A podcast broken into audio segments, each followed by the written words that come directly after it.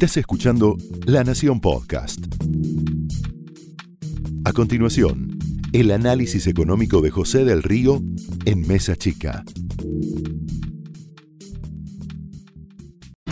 Tenemos muchísima información para vos de aquí a la medianoche, pero antes te quiero contar lo que está pasando en nuestra bendita Argentina. El dólar quebró hoy un nuevo récord, 196 pesos. Los 200 pesos por dólar están ahí, eh, a la vuelta de la esquina. Y hay una nueva barrera psicológica que está muy pronto a romperse. El billete que tenés en la Argentina, el que hoy es el 18% de lo que circula en nuestro país, que es ese billete de mil pesos, equivale a solo 5 dólares de Estados Unidos. En un país, ¿te acordás que supo tener el uno a uno? En un país que nos creímos que podíamos comprar lo mismo siendo Argentina en Europa o siendo lo mismo en Estados Unidos, hoy no te alcanza para comprar una remera en ese país. La brecha cambiaria en la Argentina está siendo y cada vez más insostenible. Y pese a lo que viene declarando en contrario el ministro de Economía, Martín Guzmán, el mercado tampoco le cree. ¿Quién va a traer un dólar, un dólar más al país? Esta pregunta suena y resuena y es la pregunta que deberían hacerse hoy los funcionarios argentinos. No es casual que lo que está ocurriendo en nuestro país tiene que ver con una negociación que con el Fondo Monetario Internacional se esperaba que fuera más fácil. El título de la Nación de mañana tiene que ver con lo que le está pidiendo a Estados Unidos a la Argentina, que es que le piden un plan económico a Alberto Fernández antes de llegar a un acuerdo. Invertir en nuestro país es una misión imposible. Tenés cambios de reglas, tenés emisión de billetes récord, tenés la mirada de todos, eh, oficialismo, oposición, puesta solo en el 14 de noviembre. Una fecha de medio término, de elecciones de medio término, no de fin de mandato. Le quedan todavía dos años por delante y no hay golpe blando. Lo que hay acá es mala gestión, mala praxis. Se trata de imponer que la mayoría de las importaciones en la Argentina son para especulación pero están destinadas a la producción. Hoy revisaba los números y no son ni especuladores, ni grandes oligarquías, ni villanos, ni quien quiere desestabilizar el país, sino que cuando mirás lo que pasa en la macroeconomía, que es la micro, tu metro cuadrado, puedes entender de qué se trata. Por ejemplo, se gastaron 7 mil millones de dólares en 2020 en lo que es maquinaria. Cerca de 16.700 millones de dólares fueron bienes intermedios, que suena técnico, pero no, ¿eh? son los insumos que necesita la industria para realizar otros productos terminados localmente. Unos 7.500 millones de dólares fueron directamente a piezas y accesorios para maquinaria, para bienes de capital, no para especuladores, no para villanos, no para oligarquías.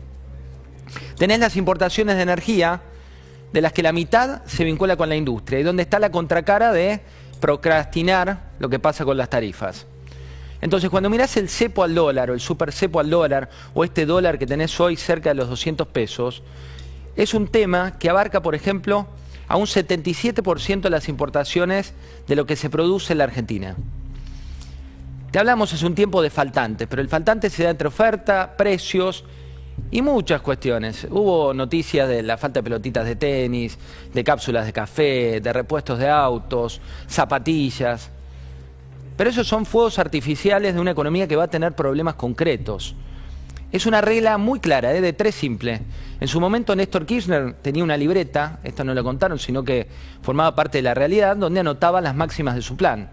Decía, la Argentina tiene que tener más exportaciones que importaciones, tiene que tener más ingresos que gastos, una regla, un plan macroeconómico que tenía dos variables, pero eran los famosos superávit gemelos que después se fueron desvaneciendo. Cuando mirás este dólar que está en los principales portales de noticias durante todo el día, se confunden los roles. ¿Por qué?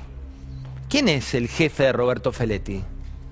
Que va, se saca fotos, amenaza supermercados. ¿A quién le habla Guzmán en una entrevista que dice todo lo contrario a lo que supo decir? ¿Por qué cambió tanto el discurso el ministro de Economía? ¿Qué piensa hoy Matías Culfas, el ministro de Producción, que tiene intervenido su ministerio? Y corrieron a Paula Español, pero quedó a cargo Feletti, con quien no cree ni le pide permiso, y es quien está subordinado jerárquicamente. Bueno, todas estas contradicciones se están reflejando en la Argentina. Hay proyectos que se envían al Congreso para incentivar la producción y al mismo tiempo, cuando te das vuelta, hay más trabas a las importaciones. Intervenís el mercado paralelo del dólar, pero hay una pregunta que es ¿cuál es el valor real de tu moneda, del peso? Estás mimando a los empresarios en un almuerzo y después te sale Roberto Tailade con declaraciones con nombre y apellido, con datos erróneos respecto de quién invierte o deja invertir. Lo que importa hoy es que todo se revuelque en el mismo lodo, que tengas confusión. La Argentina entra, y te lo contaba la semana pasada, que me lo decía una de las principales consultoras de inversiones, en una etapa que llaman la Liga de los Grandes Grupos de Irrelevancia, donde están los que están atrapados por sus inversiones o fábricas con grandes planteles, o tienen demasiado costo hundido que no pueden levantar campamento. Están los otros, los que tuvieron opción de irse y ya lo hicieron. Y también algunos oportunistas de turno que están aprovechando este momento de alta volatilidad.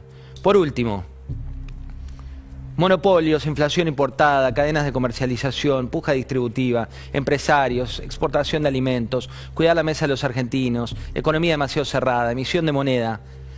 Lo decía el otro día Carlos Meconian, chamullo para justificar lo que denominan fenómeno multicausal. Pero la realidad es que la macro está desordenada y esa macro desordenada te afecta directamente en tu micro. Y esa micro directamente te afecta en una realidad que no admite relatos, solo admite una economía que está en caída. Esto fue el análisis económico de José del Río en Mesa Chica, un podcast exclusivo de la Nación. Escucha todos los programas de La Nación Podcast en www.lanacion.com.ar. Suscríbete para no perderte ningún episodio. Estamos en Spotify, Apple Podcast, Google Podcast y en tu reproductor de podcast favorito. Seguí escuchando La Nación Podcast.